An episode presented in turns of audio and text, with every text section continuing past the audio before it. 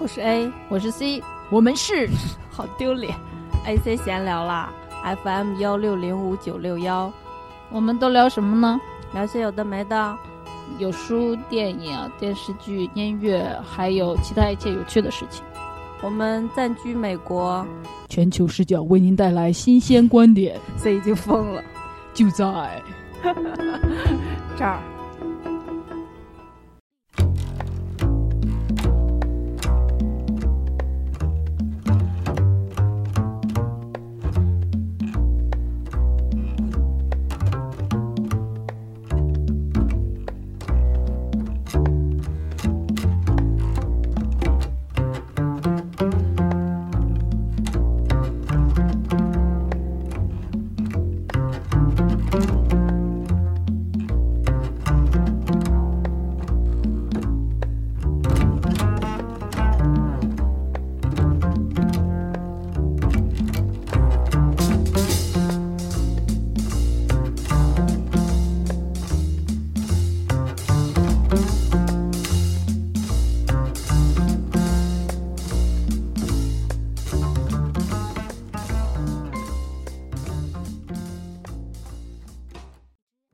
大家新年好啊！ 我是 C，新年快乐！我是 A，今天是我们呃二零二一年的第一期节目。然后我们要讲大家都死了的无人生还。 我们想了好多那个题目，就是反正就是，嗯，不不不，不是因为真的它是无人生还我们才要讲的，是因为我觉得我们讲了好好多部剧了嘛。然后，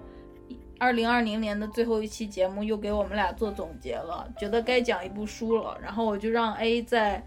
间谍小说和侦探小说当中挑一个，然后我们就想，那那要不就先讲侦探的吧，间谍的后面再说。嗯，因为那个写间谍小说的那个著名的叫啥我忘了，你记得名字吗？不记得，但我记得小说的名字。嗯，对我们俩很喜欢的一部小说的作者前前阵子去世了嘛。嗯，呃，然后就是想跟大家说，艰难的二零二零终于过去了。但是 life goes on，nothing changed。呃，anyway 换了一个新的那个，日期嗯嗯，所以就我们可就能就是人类比宇宙需要这个东西。形式感嘛，嗯我所以就是我们就全当它是一个新的开始吧，它是的，嗯。然后上一期我们做了一下数据总结，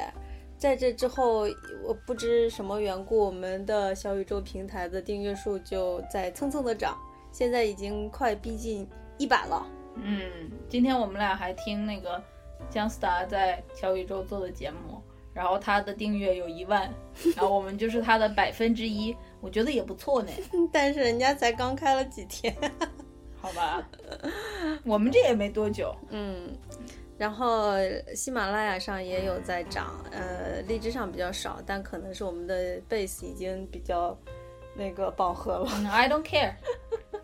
我 care 的是内容，只要内容是我们喜欢讲的就好。上你在这儿装清高，不知道大家有没有发现，上一期节目我在那儿说，啊、希望大家给自己的亲朋好友推荐我们的节目啊，然 后我们都有小宇宙、荔枝，还有喜马拉雅， 还有 Podcast，然后这时候 C 就说了：“哎呀，你要不喜欢，你就可以走。就我连这句整句的话都没有说完，他就打断 我，看看他内心有多焦灼，就是特别害怕，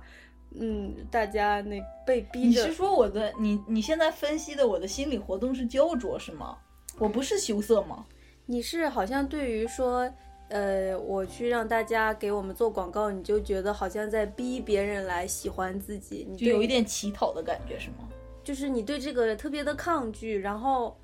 就是不能大方的接受，就是你对于 marketing，你不过你说的这点有道理，就是我好像即使在现实生活中，我也不是很能平静的接受别人喜欢我这件事儿，嗯，不一定是那个 sexual affection 上面的那个喜欢，你就是你是不是觉得自己不配？ 呸，我我呸，你配？我觉得我呸，你觉得你这配是？一举双关。 你说我说的是哪个 呸？你到底配不配？配？呃你 I think this is a complicated issue。你这个很像，就是有一种人，他们就很难谈恋爱，就是因为他们一喜欢别人，如果那个别人也反过来喜欢他们，他们就会立刻觉得没说，没没，那那不是我的问题。哦你说的那个就是有有些人因为觉得自己不值得被爱被别，着急的我嘴都瓢了。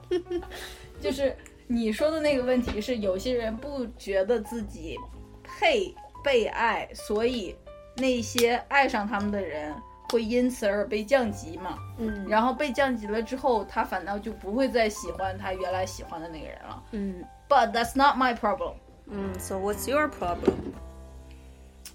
你也不知道，呃我可能是，我不知道，我我这么说的话，这不才刚开头我就要 go deeper 了吗？不用啊，你可以就此打断。哦，我觉得这是个心理 问题，我承认，好吧。那至于那个原因，我们之后再分析吧。所以 anyway 就是，呃所以我就 shut my mouth。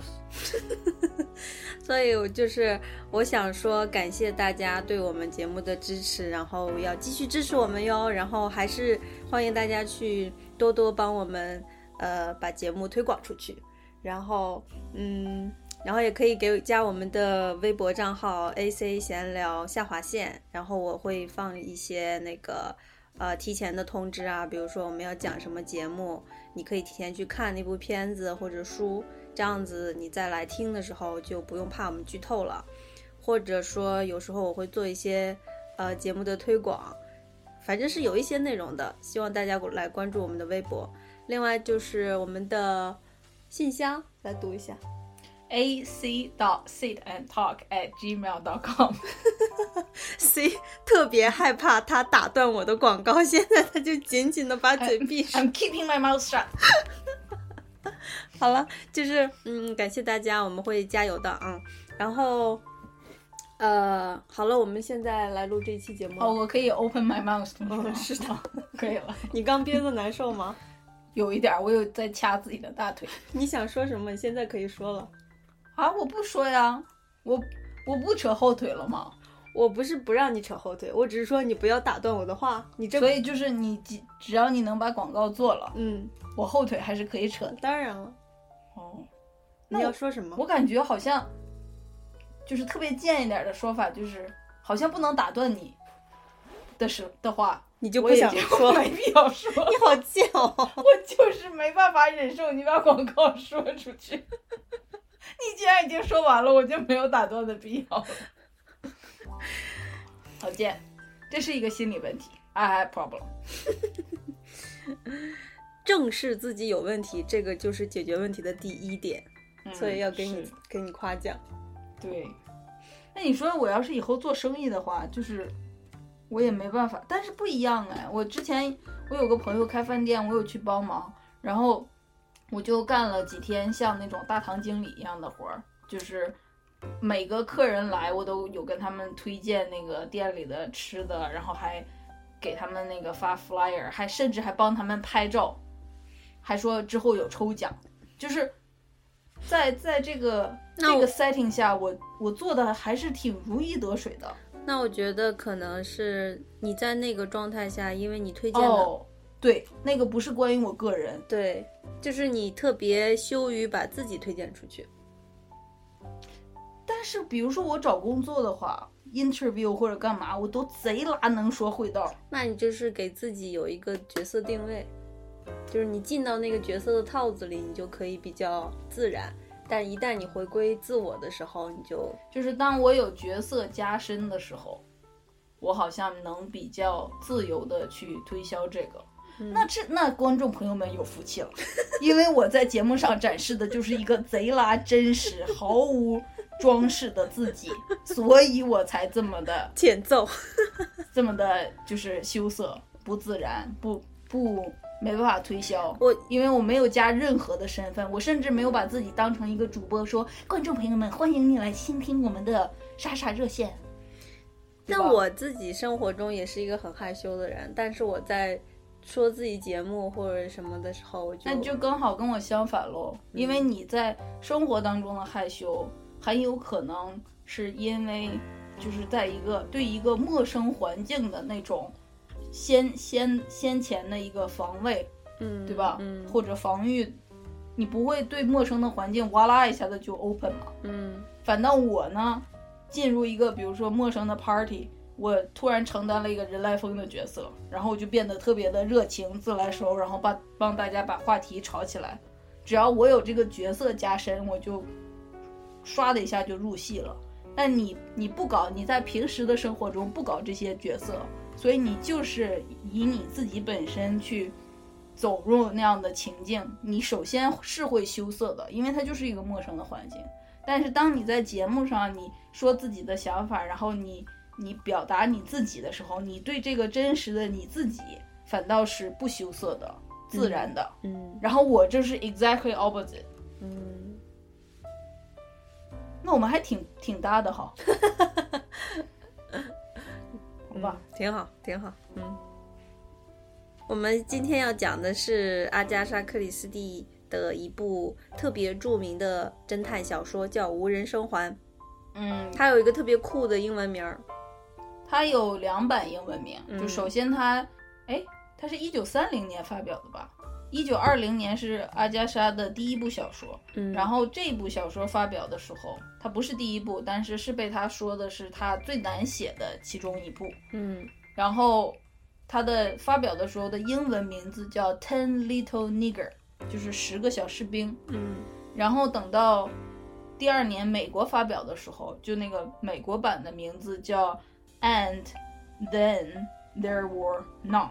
就是说，然后一个都没有了。对，这个然后一个都没有了，是这个书里面一直在用的一个呃英国的谚语的那种童童谣童谣的最后一句。对最后一句话，所以它听起来像是有前后文似的一个句子。对，所以这个就是那个童谣的最后一句，然后是美国版的，所以这个无人生还的中文译应该是 match 了这一句，就是嗯 and then there were none，嗯没有了嗯啊。然后说几句作者的那个啥，嗯，因为你介绍一下稍微对侦探小说有点理解的，肯定都知道阿加莎·克里斯蒂，嗯就是她几乎是跟那个，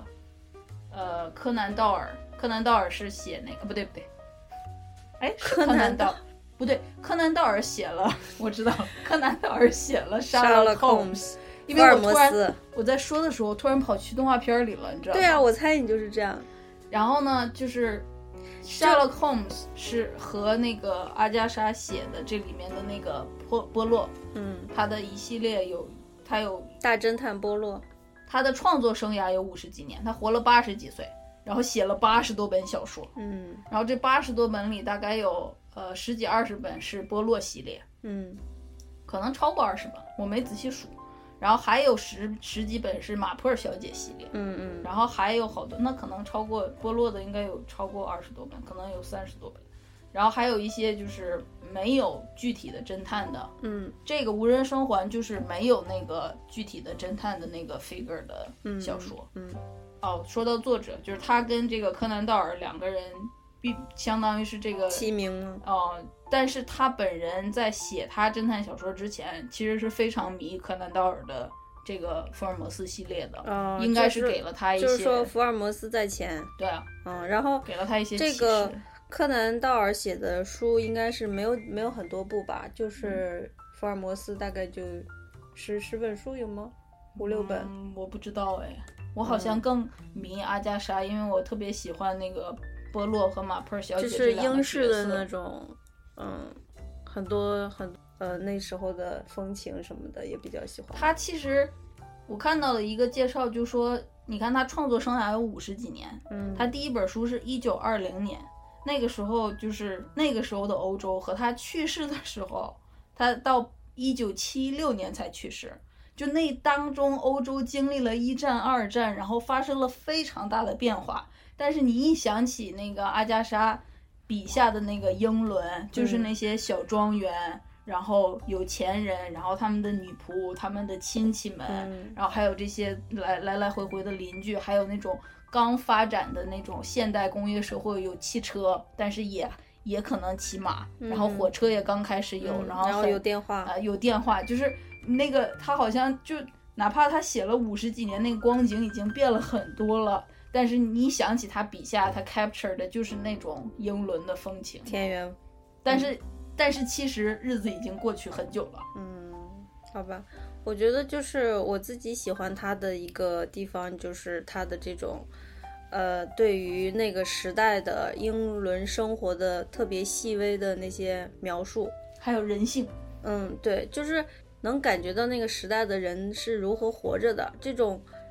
这种你能感受到他活着的感觉，会让你就是会很安心。虽然他写的是谋杀案，但 是因为是一种生活化的那种东西，会让你哦，你就说不接地像气。不像恐怖故事一样，就对是不知道从哪儿冒出来个鬼什么的。对，就是它的东西里面，这个无人生还算是有一点恐怖元素吧，因为它在一个小岛上嘛，有那些，呃，有它要塑有造悬疑有塑造的那种氛围，但是大部分你就是因因为它是有一个侦探在那儿，然后你就知道这个案子肯定是会解决的，嗯并且这个侦探本人几乎是不会遇到危险的，嗯所以就整个的环境这种 setting 会给人一种安全的感觉。有一种好像是阳光明媚、风平浪静的一个下午，然后波洛到了一个庄园，然后很礼貌地询问各位。这个到底上个月的那个有钱的老太太是怎么去世的呢？就然后就问问这个，问问那个。对啊，就好像那个那个杀手，也就是在等着他去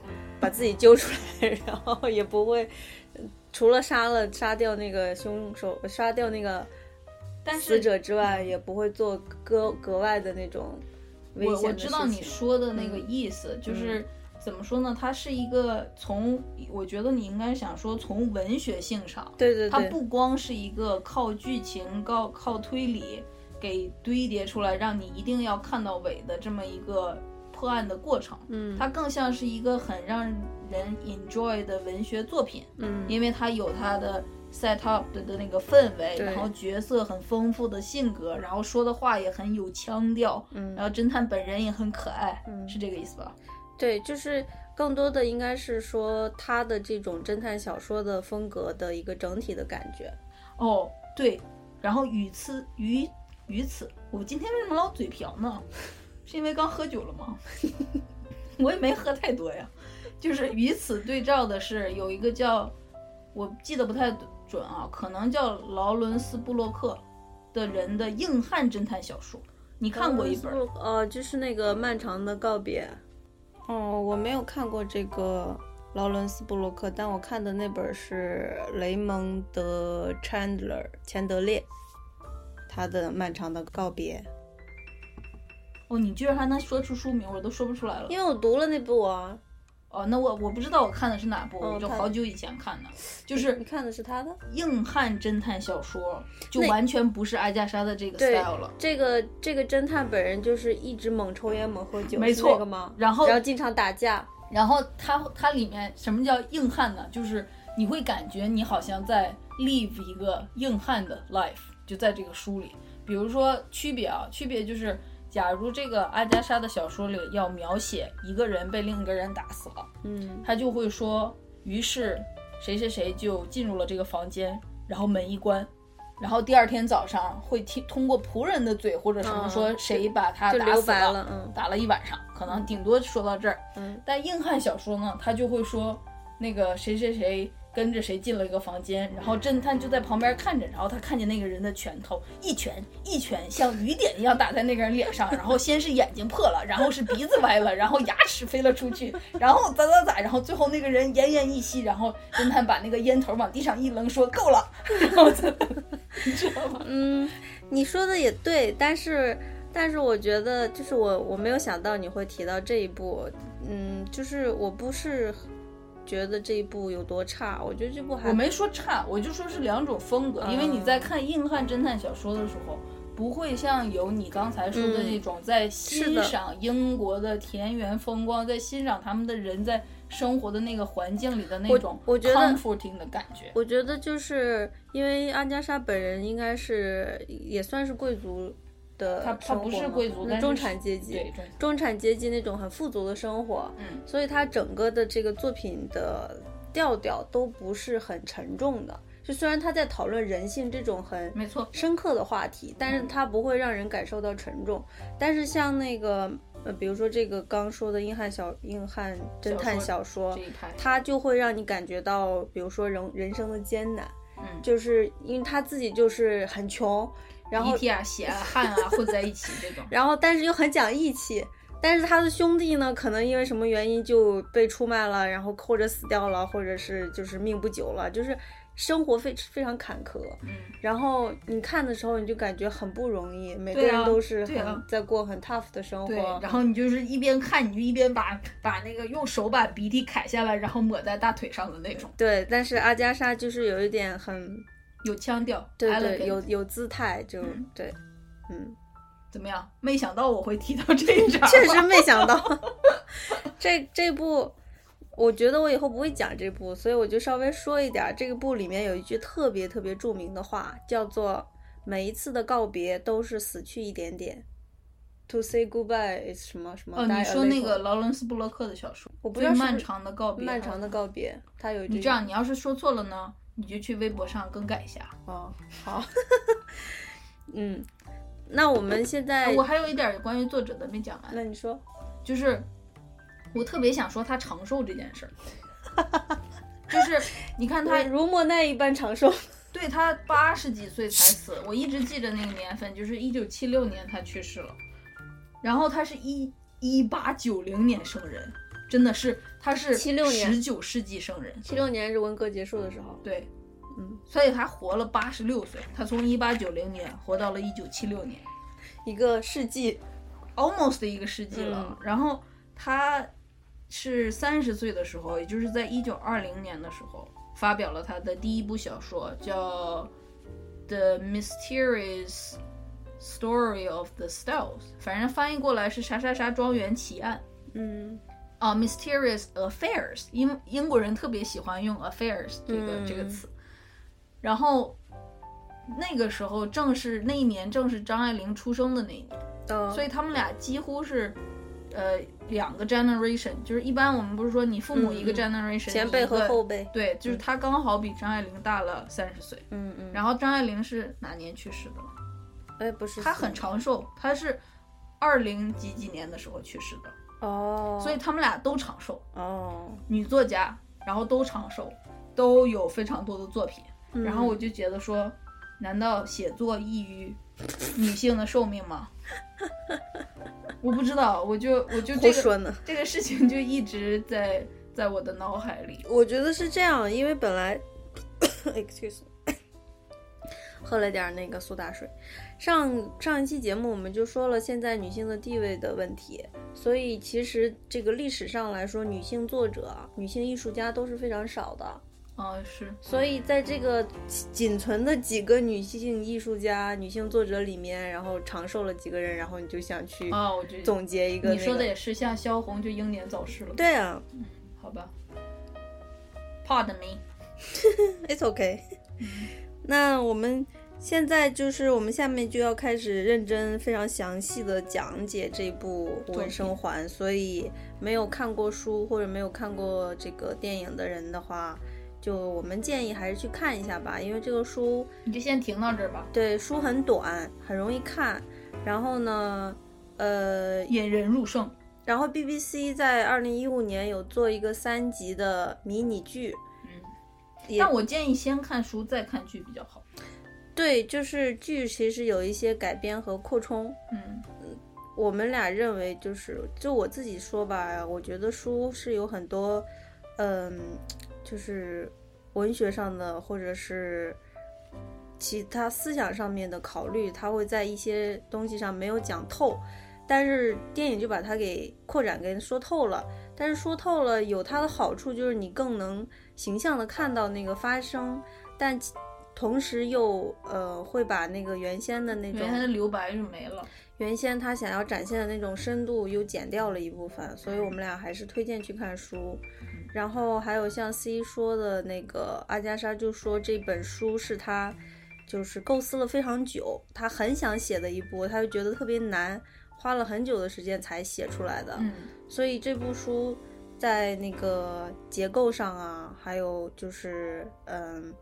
脉络上，就是从光是从作者的这种写作的角度上，都是非常值得去看的。没错。其实我个人觉得，嗯，哎，现在开始剧透了，你别听了，没看书的别听了，从这儿 停掉啊。然后一三二一，我开始讲，就是他有不是有十个人嘛，对相继死去。嗯其实有几个人，他们身上原来背负的那个命案，嗯，他们先是戴罪之人，然后才被 hunted。他们原来背负的那个命案，我就觉得都已经可以写一部小说了。哦，从那个所以他真这个他这个是杀鸡取卵式的写法。也不是杀鸡取卵吧，就是他原本是可以拿那个故事扩充成一个更大的小说，但他没有那样，就说明他更重视这个作品吧， 对吧？我说杀鸡取卵就是是一个戏谑的说法，就是说像你说的，它本来可以长成一只母鸡，长成十只母鸡， 但是它没有，它把每一谁说蛋里面一定长出的是母鸡，长出十只鸡？啊长出十只鸡， 但是它没有那么做，就是因为它就是他给了你一盒 蛋，它把它们取出来之后，它就把它变成珍珠了，就是哎呀，升华了。哎呀，鸡蛋变珍珠，你这买卖赚啊！对啊，就并不是嗯、那个越越大质好吧，价值越高嘛。那这样，那我要不要？我已经已经不能嗯等待了，那我你是不是来要把故事讲一下了嗯？由 C 这个来鸡蛋是怎么变成珍珠的？嗯，对，来概括的讲一下故事的发故事的梗概，然后我们再一个一好个吧的去分析。这个就像刚才说的，它跟阿加莎绝大部分作品不一样，它没有一个侦探的角度，所以它最开始就有点，有点像是一个电影开场一样，它就是，呃，我记得他的作品里有经常用一二三四五六这样来标一个篇章，嗯就是一，然后开始写这个人在列车上坐着，然后他心里在想什么，他看见了什么这样，所以他就开头用了这个一到十，介绍了一下这些人，嗯然后就有点像是那种，好像你剧场，你知道吧？一第一个 play 嗯打开这一幕，然后里边的人干干啥，然后幕布关上，然后第二幕这些人在干啥。嗯然后呢，这个背景就是这有不同的十个人都因为一些原因被召集到一个小岛上。嗯然后为什么叫召集呢？就是有些人是去那个小岛上当管家的工作，有些是做秘书，有些是作为客人去见他以为他会见到的老朋友，嗯然后有些呢又是说你有一个神秘的任务，请咋咋咋，然后去岛上执行。总归就是这几个人都在八月八号的这一天来到了这个。呃，与世隔绝的小岛上，这个小岛就是它离那个旁边的那个海岸有大概一英里那么远，所以你只能坐摩托艇过去。你到了岛上之后，你要是想自己游过来，那个是一英里的那个海浪，估计不是运动员的身材可能游不游不过来。所以就是把这十个人通过这样一个方式集结到了一个与世隔绝的岛上，然后才发现原来这个他们就有一个呃很神秘的主主使，在后面播放了一个唱片，然后就说你们现在这十个人都被控告犯有以下罪行，嗯然后就说这些都是他们以前那十个人各自经历过的事儿，然后也都是真的。嗯呃，就说你可能你把这个小孩儿给淹死了，你把那个老太太给杀了，然后你把那两个孩子撞死了这种，嗯然后就说你们会受到审判。嗯然后当时这十个人还在那个宅子里聚着，还因为他是就是招呼他们过来的这些信都有一些借口，就说你们是来度假的，你们是来开 party 这的，就是这些然后信并不是胡编乱造的，它是跟他们本人的经历有一些对上的地方。没错，所以所以他们才肯信，才肯来嘛。嗯然后，并且这十个人当中有两个人，一个是管家，然后另一个人是呃厨娘，他们是一对夫妇。嗯然后就是一个一个豪宅里面有管家和厨娘，然后有八个客人，这么十个人。所以在第一晚他们到的时候，大家都还穿着体面的那种宴会的衣服，到点儿下楼吃饭，然后就是。因为你看阿加莎的书，你就会发现英国那个时候就是那种 setting，大家就是要特定的呃打扮、特定的礼仪去参加一些社交的场合，所以嗯大家都是那样准备着，然后参加了这个宴会，吃完了丰盛的晚饭之后，然后人那模个唱人样片的，对那个唱片机就开始唱说你们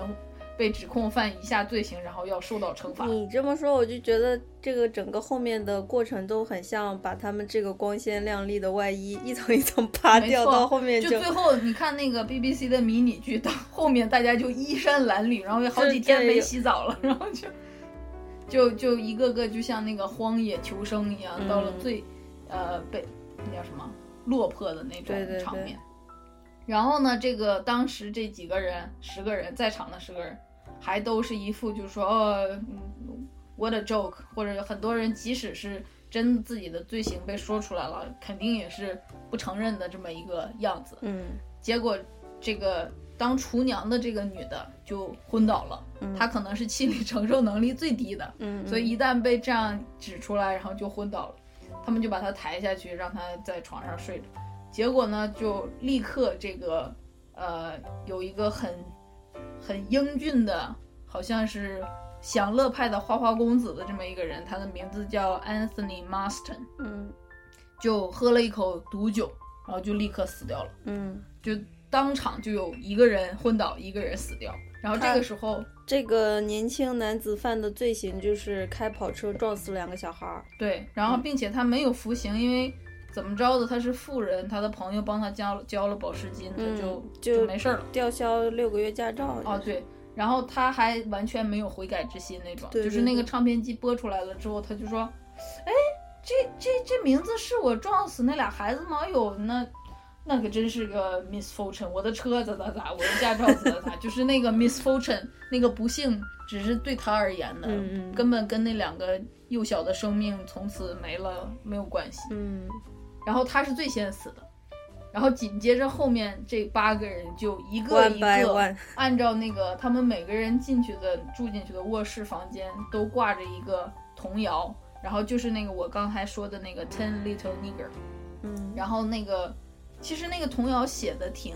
那个中文翻译的挺好的，嗯就是英文是有押韵的，嗯然后中文也尽量做到了。对，但呃，比方说就是十个小锡兵，呃，结伴去打仗，一个砍了脚回来，呃，十个只剩九，嗯，就是这种对对对，怎么样这个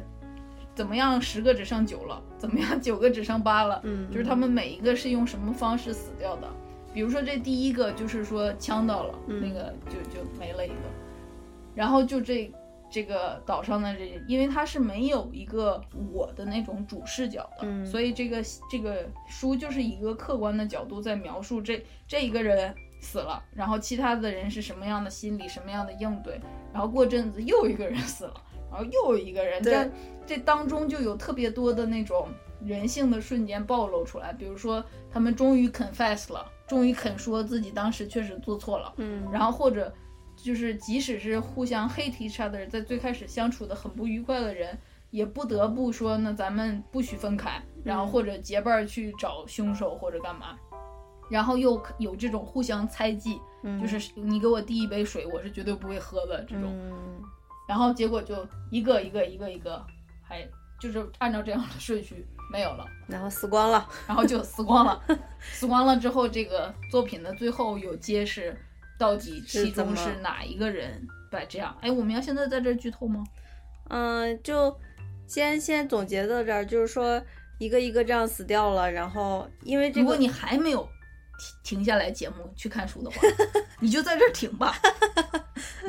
就是我们不是说这个作者他花了很多心思嘛，所以他这个确实特别精巧。就是你嗯在第一次看，你完全不知道咋回事儿，你看的时候，你看到这儿，你真的是一头雾水。而且直冒冷汗。我对记得我当时他是他有塑造那个恐怖氛围，就是那个一个岛，然后只有一间屋子，然后偶尔还会停电，不是然后一间宅子啊，一间宅子嗯，然后里面就，嗯、还偶尔停电，然后那个暴风雨、嗯海浪，嗯，然后呃，还有就是这十，而且那个十个人，因为他们。也是罪犯型的人格，所嗯以他们都不是那种 pleasant 的人。对，还有就是他为了呃让这些人死的顺序 meet，就是那个童谣的那个顺序童谣，他还放了十个小锡兵的那个啊对小人偶，嗯，然后每死一个人，人偶就少一 个。我我中间经常想说，你们有谁把那十个人十收个起人来偶收起来好吗？ 我想的，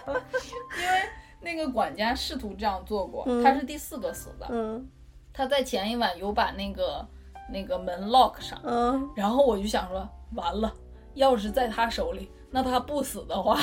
这个小锡兵就没办法少了。嗯，就是他几乎是用把他们收起来的这个动作，奠定了他是下一个死亡人的这个线索。嗯，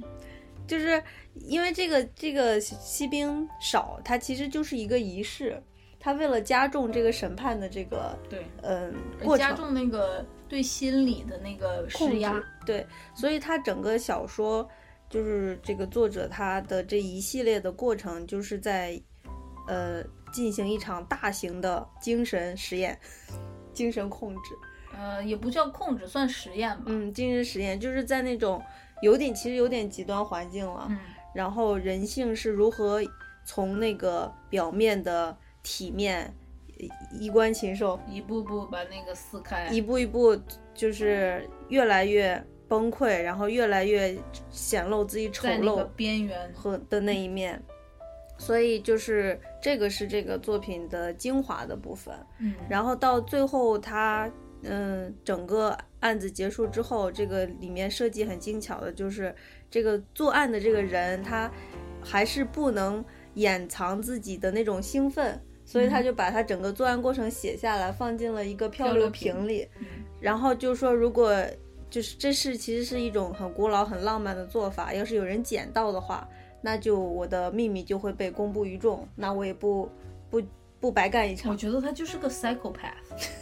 就是你你你在其中，就是这个凶手就是十个人当中的这个，我要在这儿剧透了啊！你要是没那个啥， 快现在把节目停掉，三二一。所以这个凶手他就是那个法官，他是十 十个人，他就是头狼。他他就是呃他是第我看第五，第六个，第他死掉之第五后还有四个人，呃，对，第六个，对对对，他是第六个，就是名义上他是第六个，但实际上他肯定是最后一个嘛，因为他要收尾嘛。嗯所以他是在第六个死掉的时候，他是假死。嗯然后呢，这么一个把一切都 plan 好的人，他原来是法官，他他当法官的时候也不是玩忽职守的法官，他他是确一实个是很一好的个法官很好的法官，有有 do his job。然后他在他最后生命的最后 plan 了这么一场大型的这个呃，像 A 刚才说的一种他有一心个理词实叫什验么屠杀，杀对，屠杀，然后把这些人像他棋盘上的棋子一样，并且他是真正要要动手实行那个杀戮的那个人，对就是他要把这个斧子劈下去，他要把那个毒药下下去，他要把那个针扎到那个谁的脖子里，把那个人推到海 里面，就是他一步一步的去干这些事情的时候，然后他的精神很稳定，嗯没，有崩溃，然后最后还要兴奋的把这些东西写下来，他就是一个 psychopath。嗯嗯然后这个等一下我们会具体说每一个人物的这个性格或者什么的，但是这个作品大概就这个故事的情节大概就是这样的，就是这个法官他发现有一些人他们犯了罪，呃，quote on quote 就是罪，可能是罪，也可能是那种在灰色地带的，等会儿我们会说。在他知道自己要得癌症了，活不了多久了，已经得了，啊，不对，已经得了活药活不了多久了。然后，并且因为那个癌症的话，每天身体都在受那个折磨，所以其实他是有一个向死之心的。嗯但是呢，他又说他在这个呃这个当法官的过程中，他收集了很多这种没没被惩罚的人的这个名单，他就在他生命的最后时光玩了这么一场 how exciting 的为了他自己的这个游戏，把这些人都给圈过来。然后一个一个像自己在那儿像下棋一样把他们干掉，干掉，干掉，干掉，然后最后他先是假死，最后一个把自己给干掉，然后就 conclude 就变成一个无人可解的这么一个杀人案，可能是换成他的同行法官也不知道这到底了、嗯那发生了什么事情的这么一个，然后但是还是。没办法控制自己要把这个东西揭露出来，说你看我多厉害，就有嗯点像小男孩的那种，就说炫我耀我，弄了一个城堡，你知道是我咋咋弄的吗？对，然后把它这有个写有在点了像个有一些那种连环杀手，他们就是有那种心理嘛，就比如说他们杀过人的地方，他们会再回去那个原来的地方对对去重温那个哎快感。好吧，那既然都说到这了，我们就说一下这个法官为什么要这样。他既然是一个这个 did his job 的一个法官，然后他就说，大家就说他在他当政的这个过程中，他确实是那种所有法官里面比较严苛的，他判了非常多的死刑，并且说他会去看自己判死刑犯的犯人进行处决的那个 moment。这是电影然后里演的吧？书里也有吗？没有吧？哦，电影对，这是那个迷你剧里面嗯说的。对，就但是他确实是在他最后的那个 confession 里面，嗯他有说、嗯他就是特别 enjoy 人被审判、被杀掉的这个 moment。我自己感觉就是书，我我刚才说过一点儿了，就是电影对于书的扩展部分，它有做几个改编，比如说一个是它把书里面其实有一些人的那个罪行是有点灰色地带，它不能真正称为罪行的，嗯给它呃加重了，变成了真正的罪行。嗯比如说那个 Rogers 夫妇，嗯，就是那个管夫家和管厨家娘夫妇，他们其实，在书里面，他们并没有真的去杀人，只不过在那个老太太犯病的时候，没有及时给她拿药，对是等她快死了，几乎死见了死不救，对，就是见死不救。但是在见死不救和你真的拿枕头去闷死一个人，这中间是有一个很很长的一条线要 cross 的。对，所以在电影里面，他就把它变成了真正的去把老太太闷死了这么一个行为。还有就是，呃，比如说这个法官，就在书里面，他其实说的是这个人他是肯定有罪，只不过当时证据不确凿。哦，然后，但是在电影里面演的就是这个法官，他跟这个凶手之间是有个惺惺相惜的哦、好这么像个是东就西。是那个凶手本人是一个 serial killer 一样，对很很危险的人对物。然后法官本人他说我也很危险，我们是同类。就是在电影，我觉得啊，我个人觉得电影如此处理是为了让人们更好的理解他为什么要这样？他为什么要这样。就是这些人犯了罪，确实该杀，然后这个呃法官也是一个很很吓人的嗜血 psychopath，对。这样就容易理解了，但是在书里面，我觉得它其实是更高层面的一种讨论，就是比如说见死不救的话，这种情况我们到底应应该如何判断？是不是应他们值不值得被被干掉来被惩干罚掉、他被审判嗯，然后以及这个法官本人他，他如果呃，比如说最后他真的做了这些事情，然后他杀的这些人也都是真的有戴罪之人？有有过错，然后，但他本人也付出了生命的代价，他并不是就是只是嗜血去杀人了，对，所以在这种情况下，我们如何去评判这个人？就是如果一个 murder 也 suicide，对，就是他有，就像那个书里面他一再强调的是说自己很享受，呃，审判别人，但同时他又有非常强的正义感，啊，我记得这一块儿。就这就是驱动这个法官行事的所有的来源了。哦，这样，那那我再重新讲一下这个区别，就是嗯这个电影的处理好像就是法官就是一个嫖态， 一个变态，对，想杀人，然后来了这么一出。嗯但是书里面就是说，这个法官一辈子兢兢业业的审判，他是因为有正义感的，对，但同时他又这个我记得书里这么讲的，就是说他说他从小就对于生命被拿走的那一刻有 obsession，就是他书里说他会去看昆虫死掉的那一瞬间。但是呢，他长大了之后，他找到了法官的这个工作，这个职位其实特别恰好适合对他的对这对个特性。对，所以他既满足了他自己对生命这个处置权的这个呃欲望，欲这个拥有的这个欲望，嗯，然后他又可以同时执行正义。对，因为他也很有正义对心，嗯然后在他退休了之后，他知道自己要死了的时候，他真的很难放下，再次拿起这个对生命进行审判、进行处置的这个权利带给他的那个吸引力，嗯，所以他就搞了这么一出，对，就是这个，那并这且个到底并可不可以？并并且他也是因为他要，呃，实行自己的正义之心，因为这些人没有得到审判，对，所以他要去审判他们。哦，我记得书里就说他是 intentionally 的有意的去挑选了去这些人去挑选了这些人。他他就说他在那个，比如说跟哪个医生聊天的时候，嗯就听医生说有这么一个对案对例，对然后他再自己查一查，很容易的就知道这个医生说的是谁，对他就把那个谁记在了他的小本本上。就是这些人他精心挑选是肯定有问题、有错的，嗯然后这样他就可以首先去审判他们、处死他们，其次还可以，呃，实现自己的正义之心，最后他用自己的自杀来，结束呃，这一切，来算是偿还他的债之类的，就是变成了一个很可是我我很还是复杂的一个好整整体的一个行为。的，然后呢，因为，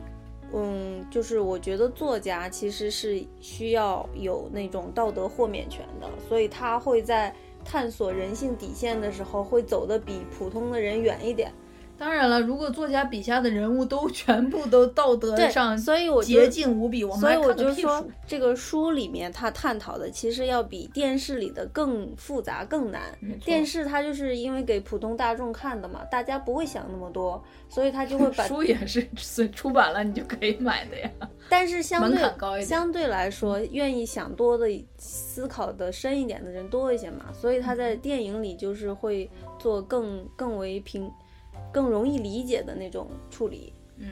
对，然后嗯，那我们来说这个，我们来评判这个法官的这个行为啊，就我自己来说，嗯，其实我觉得是可以的，哎，那我们可要好好变一变了。就是，首先我觉得他他既说了自己有那种杀伐之心，他又有正义之心，所以他去做了法官。嗯我认为他去做法官这个是对他的这两个特质的一个 best fit 最好的一个 position 了。嗯，所以你怎么像我一样一直抛英文呢？我这个是种病毒是吗？你嗯可能不是刚看了那个电影吗，对，就是那嗯，再加点英伦口音。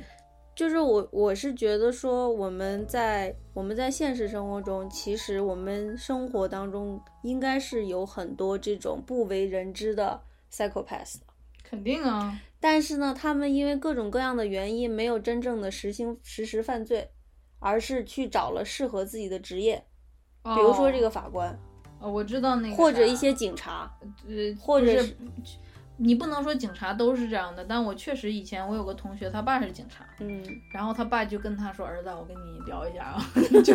就是很很严肃的跟他说，说我身边的警察没有一个不是暴虐之人，嗯就是他们，你你看他们抓那个罪犯的时候，嗯就那个手咔嚓的拧到后面，然后给绑起来，他嗯他不是一个粘头的说，我拧你的手会不会疼或者什么，对，对对，就是在他们手里那个罪犯就跟抓小鸡崽子似的，是所以就是所以，比如说像美国会出现那种警察，呃，实行抓捕的过程中会有那种过嗯过当过当的行为，但是我们去想的话，其实他们可能就是因为精神高度紧张，然后时刻处在那种防不御是你状刚态才说那意思是，他们其中的一些人是因为本身就是好斗，对然后性格暴躁，对加入了这个队伍之后，他的这个使命刚好嗯 fit 符了，合他去去去发挥自己的特性，对他刚好可以跟犯罪分子做斗争。其实我觉得很多作品里面都有涉及这块儿，比如说那个 Sherlock，就是哦，Sherlock 就是个 psychopath， Sherlock 的第一集的时候，是警察局有一个女的女跟的华生，她就说跟华生说，这个 Sherlock 有可能，你哪对因你为怎么知道他哪一天不会真的去杀人？这样，对。就是有一点像是你在凝望深渊的时候，深渊也凝望着你。你既然能猜到犯罪分子的那个 dirty mind 是什么，嗯，那你肯定也离那个不是很远。对，但是这样还有还有还有那个，比如说叫 Man 的 Hunter，越说越远了。嗯，你刚才说的是你觉得法官搞出这么一套，然后最后自己也自杀了，你觉得这个事儿是可以做的？不是那种特别嗯伦理现上的实上的伦可理以上的觉得可那以你啊、就是说 understandable 是吗？可以接受？算是吧，就是那他当然可以接受，它是一部文学作品哎嘞。我也不知道。那你是说，即使是文学作品，你也不能接受？没有文学作品，我当然接受它了。我以为我们说的是现实层面，嗯，现实层面我想说的，let me let me tell，你说，我想说的就是，我之前那个这儿稍微扯的有一点点远，就是，呃，我们以前节目里有说过荣格吗？有一点儿就是有说过他说的 A B C D 的四个层次吗？哦，我没怎么说过就是那个荣格是一个心理学家，然后他的理论精神析。分析大师。他的理论里面有把这个整个这个世界、这个宇宙分成几个层面，然后就是 A、B、C、D 嘛。我现在尽量 briefly 的说，A 就是你自己，然后 B 是你身边的人，就是你的家人、朋友这种，嗯然后 C 呢就是这个国家和社会，嗯，就是超越了你 related 你认识的这些的一个社会，然后 D 就是宇宙层面了，有一点像是一个天理一样，就是叫什神么老嗯天爷天地循环、道法自然这么一个，或者是像万神论的一样，嗯就是万物皆有神什么嗯这么一个。所以其实 basically，你如果我们说你能控制什么东西的话，你顶多能 control 到 A 和 B，嗯对吧？这个 society 是你 society，我连 society 都要说英文吗？我真是社会有 病。这个社会你喝了酒是容易说英语吗？好像是嗯我这个社会和国家是你不是很容易能能控制的，嗯，可能你只能为为之做出贡献，对吧？但你控制不了它。嗯然后你地层面，你就是那个宇宙呢，你就更别说了。嗯然后我觉得这个谋杀就是它超越了 A 和 B，嗯就是你你为什么你有权利夺取他人的性命呢？就是这个就有一点是这个社会的这么一个运行规律。好比说，有些人，比如说他要抢一个什么东西，抢钱，对吧？本来是别人的钱，然后你想让它变成自己的钱，然后你去干了谋杀的这个事儿，你就把这个钱拿到了。本来这个钱如何流动，应该是这个社会、这个国家管的，你要是从他那儿挣钱，你们俩签合同，或者你卖他东西他买，这样挣。但你不要那样，你要走这么一个捷径，嗯你用谋杀的这个事儿来解决，那个钱嗯到了你的手里，嗯你就破坏了这个 C 层面的规律，嗯但是 D 层面会惩罚你的，嗯对吧？因为它有一个天道，有一个那个啥，但是因为这个天道不是总能很及时的 运行反映出来反映出来，它不是天道，它之所以天道，它不是在当天当代人， 然后天当是时好就轮能回， 就就能立刻现世显报现的，你知道？不是对，不是现实报，所以、呃有些人就你要犯险。对有些人就要犯险啊，这个谋杀就是相当于是一个捷径。嗯然后这就是，在我看来，为什么是不行的呢？就是像我刚才解释的，它是一个你最后这个天道会不让你这么做，会来惩罚你，会会怎么样的这么一个事情。所以你你像你看，从这个小说来说，这前面这十十九个人，除了这个法官，嗯他们各自犯了那个罪，他们那个罪是不是没有在当时现实报，嗯对吧？对，然后结果这个法官就作为一个天道就来了，嗯他们从来不曾想到自己的故事被一些知情人或者什么道听途说传到法官这儿，然后自己的名字被记在了法官的小本本上，然后自己被招到小岛上，然后被判决了。对，你看你说的就是他们没有被及时的判决，然后现在他们被法官判决了。嗯，但是你说法官死了的话，那那他杀人的这个事儿是就这结过个了世吗？这个世界有一个东西叫蝴蝶效应，就是你可能法官可能觉得他他在这儿，他以自己的死终结了这一切，嗯但你说如果后面漂流瓶被发现了，然后有些人就说，哎，哎，那看起来我也可以做一些惩罚别人的事情，我好像也快死了，然后我也知道那个老谁家那个小谁啊，曾经偷过我们家的鸡，你然后怎么样，我就带他一起上路。那你就说他的效那个效，呃他的影响不好，是吗？也不能说是影响，我就觉得说他他触动了天地间的一股正气， 他惊扰了那个正气。 嗯但是呢，你你我确实越说越复杂了，因我为那个觉得法官就好像是他，我觉得他他他代表了那个正气，然后把那些人解决了。但我就说你动用的这种私刑。又会带来他不该带来的那个效果，然后又要去被别的公刑或那者我私刑。那我觉得。得其实他破坏的是一个是一个呃抽象层面的东西，平衡嗯就是、就是社会契约，就是社会的法律的规则没，它错破坏的是这一层。然而，然而这些人的罪并没有当时被社会契约所，对被就是他是他们是漏网之鱼，嗯，所以其实这是一个丛林法则。好吧，所以我们就就如同这些人不被法律所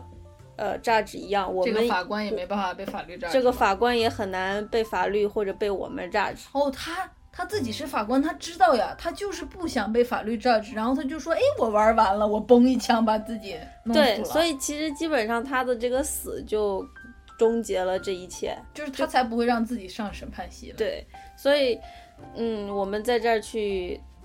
榨制他，去谈论他的正当性什么的，也是也好吧，那就把不它需当成一个好看的小说吧。一个一个讨论吧。但是这样，那我们偏转一下话题，因为这个小说之所以好看，它确实有在好几个角色身上都都有让我着迷的故事。就是我觉得，嗯、这个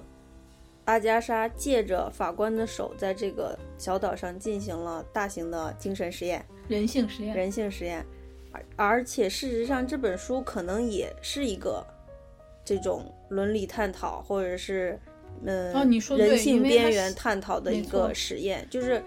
比如说我们这些观众、嗯，读者，或者是他身边的人看了之后，都会给他什么样的他反应？写这本书的时候，他已经很红了。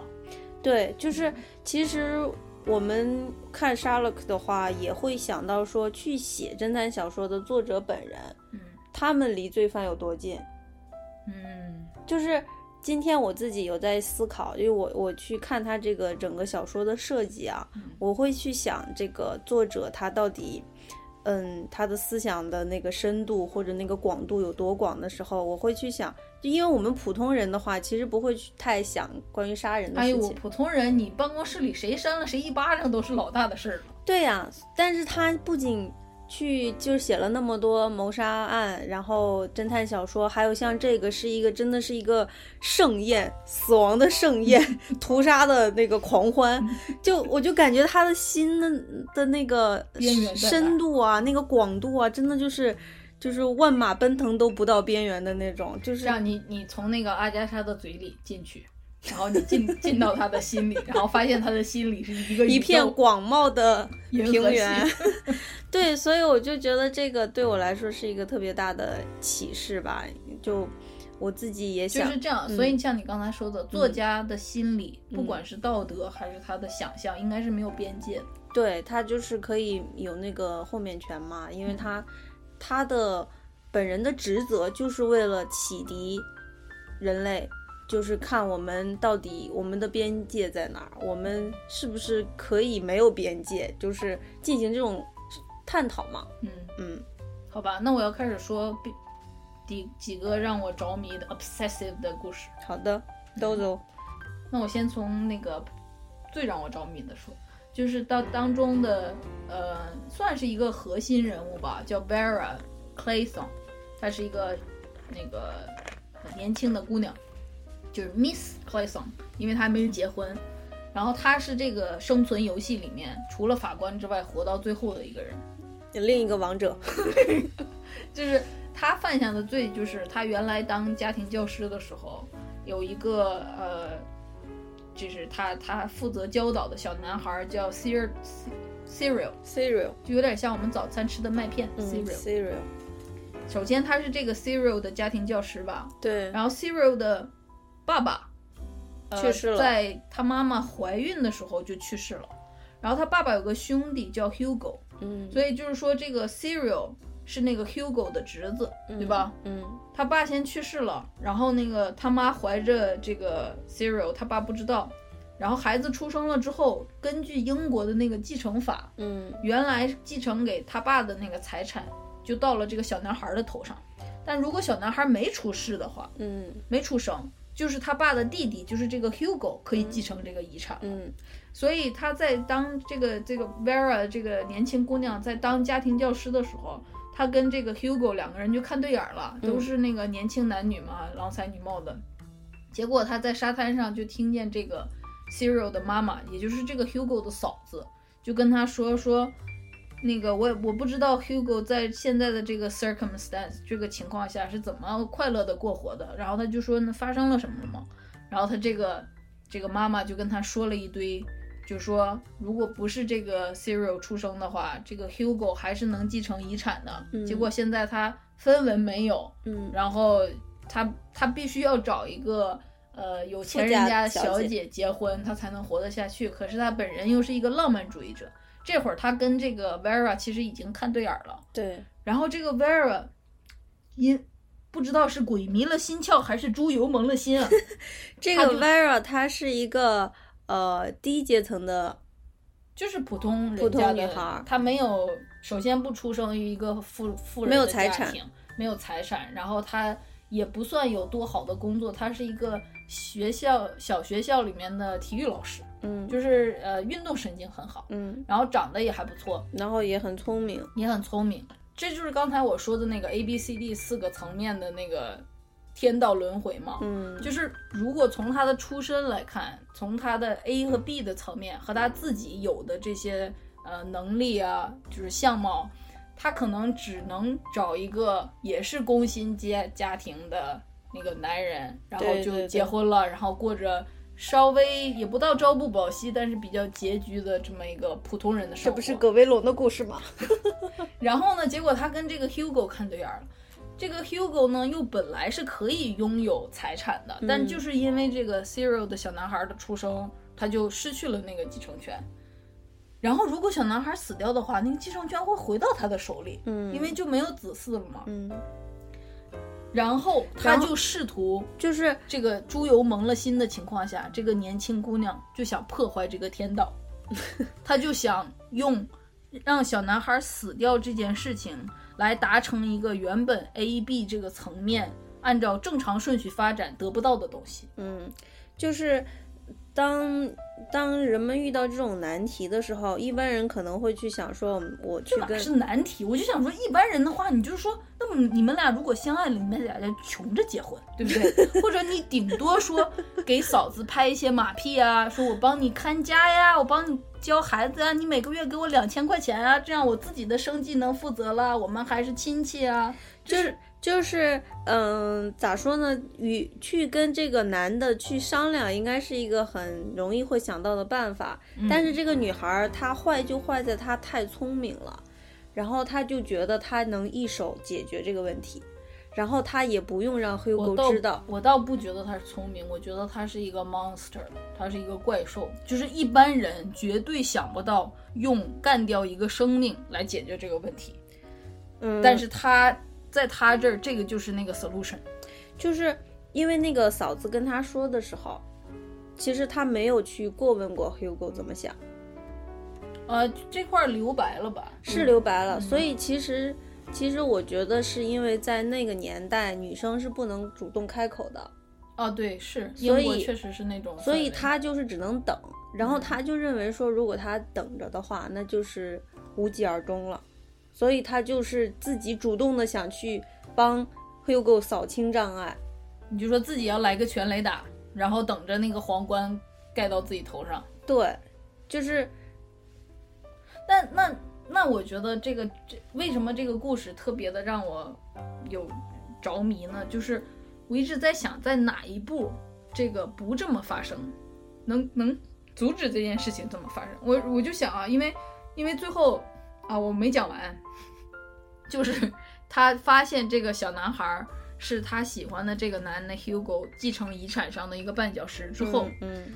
他就想到了一个非常巧妙的办办办法来结束这个小男孩的生命，嗯，因为这小男孩经常跟他说：“我想游泳，我想游去那个挺远的那个岩石那消块失儿。呢。”然后他就在有一天在周围都没有别人在的情况下，他跟那个小男孩说：“终于长大了，你你 strong enough 了，你现在自己试着游过去。”然后呢，就是，呃，如果是一个普通的家庭教师的职责的话，他是会严令禁止那个小孩儿游到那个地因为那方去，非常危险，尽管那个小孩再三要求，他也是要禁止的，这是他的职责。对，但是他在利用这个职责之便，对，他就他他心里想的是，我先让他游，他要是淹死了，那这事儿就解决了。嗯，然后我还会假装在后面追他，然后追不上。嗯，然后如果他没淹死，然后醒过来了之后说是这个 Vera 小姐让我往那边游的，那谁会信呢？谁大家只能会说这个小男孩就是胡说自八己胡说八道，自己游，然后现在出事儿了，然后又害怕又想丢给那个啥、嗯小孩子的话嘛，你知道哪有大人的可信啊？这种嗯就是他两边他都想好了。嗯然后又带着那种就是非常沉着冷静的执行的心，就是那个电影里面有把他比较形象的展现出来，他就在小男孩的身边。跟他 whisper 就说你可以 啊，然后那小男孩就跑去游，然后他就回到那个岸上，特别那个就有点像刷指甲油的那个 emoji 那个表情，我就觉得你觉得他 monster 应该是电影给他夸张了，就是这一部分都是电影给夸张的。哟，你就说我被电影影响的很多吗？对，就是因为在书里面他其实没有讲这些都没有讲，他就是说哦、小男孩平时就是会游泳，只不过每次没到那个之前就会被他拦回来，但是这次他就允许他游去那边了，好吧然后，然后就是他一到这个岛上，他听到那个呃海浪的 CD 声里音哦面发的那个，或者是看到海浪，他就会一直想这件事儿，就说明小孩死这个事情对他的伤害，对他的就是非常内疚的，然后一直无法忘怀的。他不是一个冷酷的说，嗯，杀了人，然后他那你就说我被电影影响到，这个电影当中把他们的罪都加重了嘛？对电影当中都加罪加重，所以你想说的是，这个 Vera 小姐犯的罪也是一个灰色地带的，对，就是她原本应该就像那个 Rogers 夫妇在老太太发病的时候不及时给她送药一样。嗯，她就是在小男孩要去游这个危险的泳的时候，没有及时的去拦住他，对然后就看着他向那个危险去，然后最后淹死了。对，但是他当时那一刻为什么不拦住他？难道不是因为他起了杀心吗？他就是有一种侥幸心理。你不是说了他两种都考虑了吗？他也考虑了男孩可能不死，嗯、侥幸心理这个角度很好，嗯，就是这样的，就是吧，这个他就是赌一把，这个这个这个好，就像好多人考试的时候打小抄一样，他的侥幸心理就是如果我能打小抄，那我就可能能上去十分二十分的。对，我要是抄不着，那就算那了，就算了。嗯然后呢，结果他就抄了，结果在考试当中他抄了之后，他居然比班级第一的考得还好。然后这个时候呢，学校就又搬大红花呀，又又家长又夸他，然后他的心里就非常的不安，就想对说，我他妈这是抄的。嗯但是他在抄的那一刻，他其实没有一个特别明确的目的，是他要比班里第一的考得好，嗯，他就是一个侥幸心理，就是能抄多少是多少。嗯对，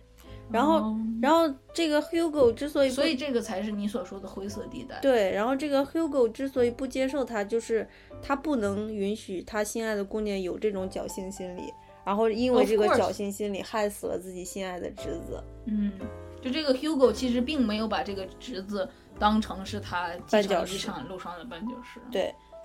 所以这就是缺少沟 通，还有就是那个年代女性的那种自矜，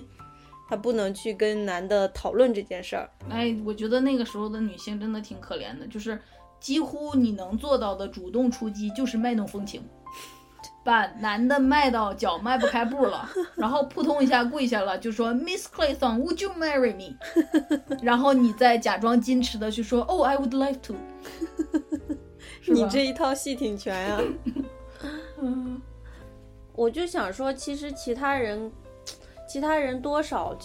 不是那种特别美好的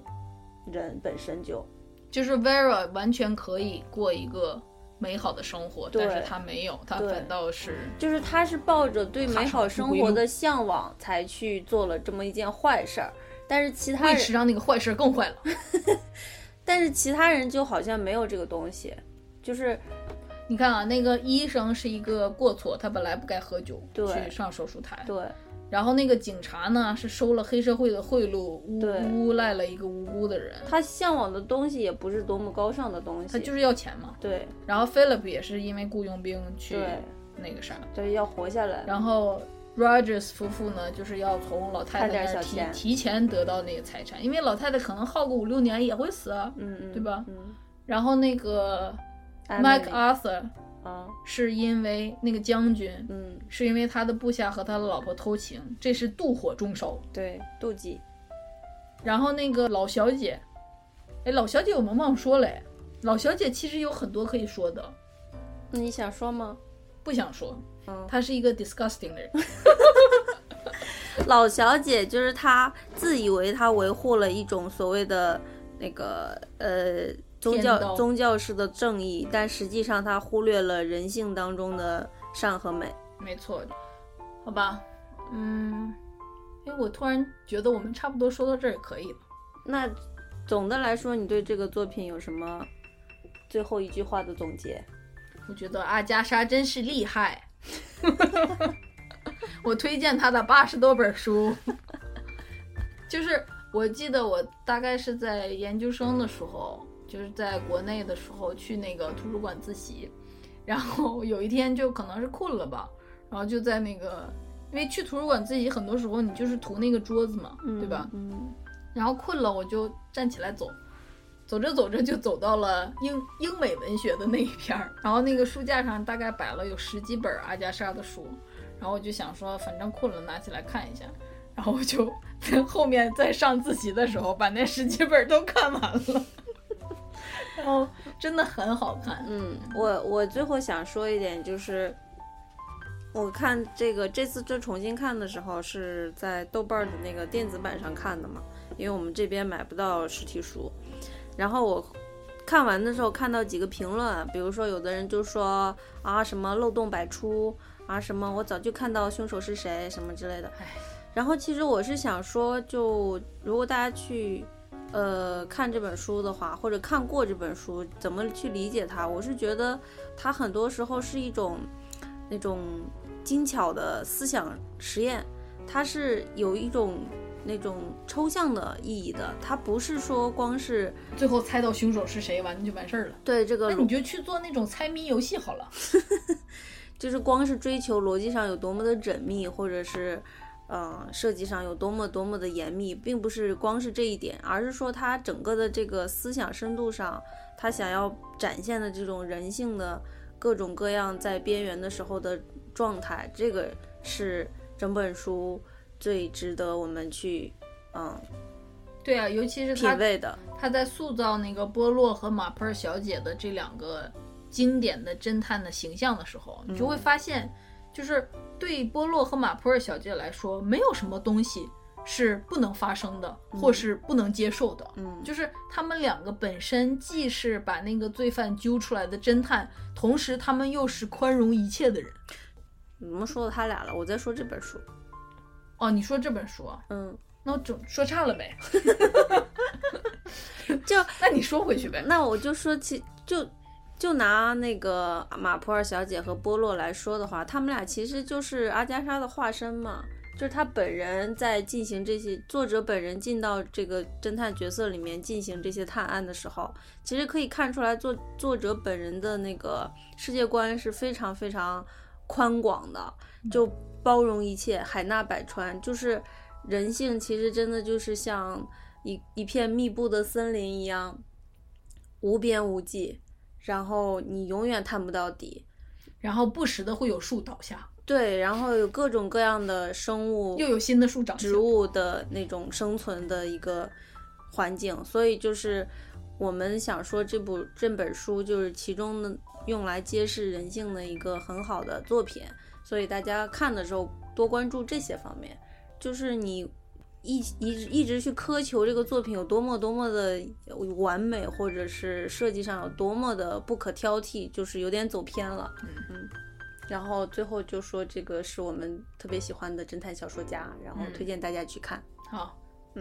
好了，然后这个电影其实也还不错吧？看完书之后是可以看的。电影它就像你说的，它有一些扩充，但是还是有它值得看的部分。比如说，他把这个 Vera 和 Philip 之间的那个男女之间的那个 affection 给加重了，嗯加重了之后就更符合我说的，就是最后这个这个张力导致女的把男的干掉了。嗯，嗯就是就更好看了，对更精彩了。对，嗯嗯，好的，那我们就这次就先到这里了。好，二零二一年的第一篇就在此结束吧。啊、对，最后我们要放一首歌，嗯，这首歌呢有一点黑暗，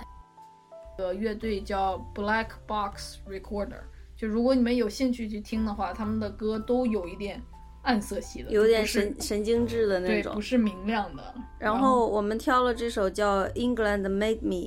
呃，翻译过来就是“英格兰制造”， 就是一个就是一个很很丧的又很黑的一首歌。，对，然后是一个女生，那个女生有点就是有点单薄的、脆弱的 （fragile, vulnerable）。嗯，最后这首歌送给大家，那我们下次再见，拜。拜拜。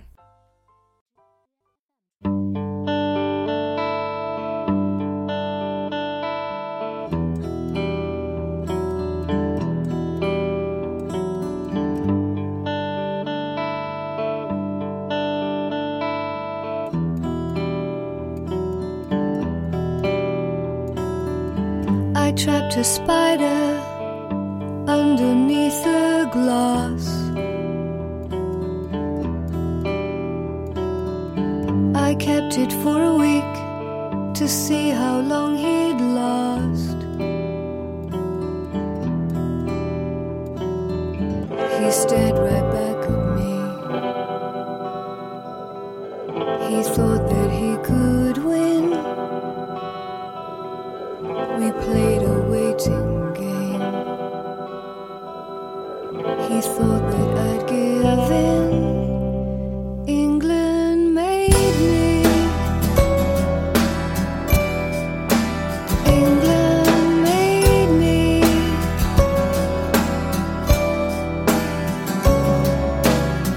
I had a dream last night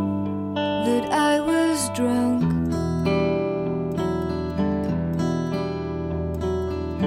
I killed a stranger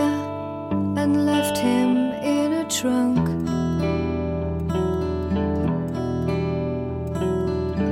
At Brighton railway station, it was an unsolved case, a famous murder mystery. People love a mystery. England made me. England made me. England made me. England made me.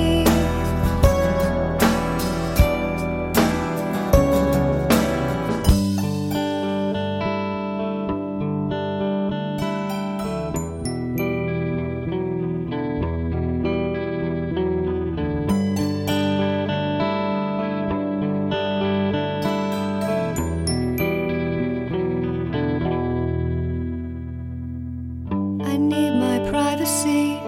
I lead a secret life. Sleep with the enemy, then betray both sides.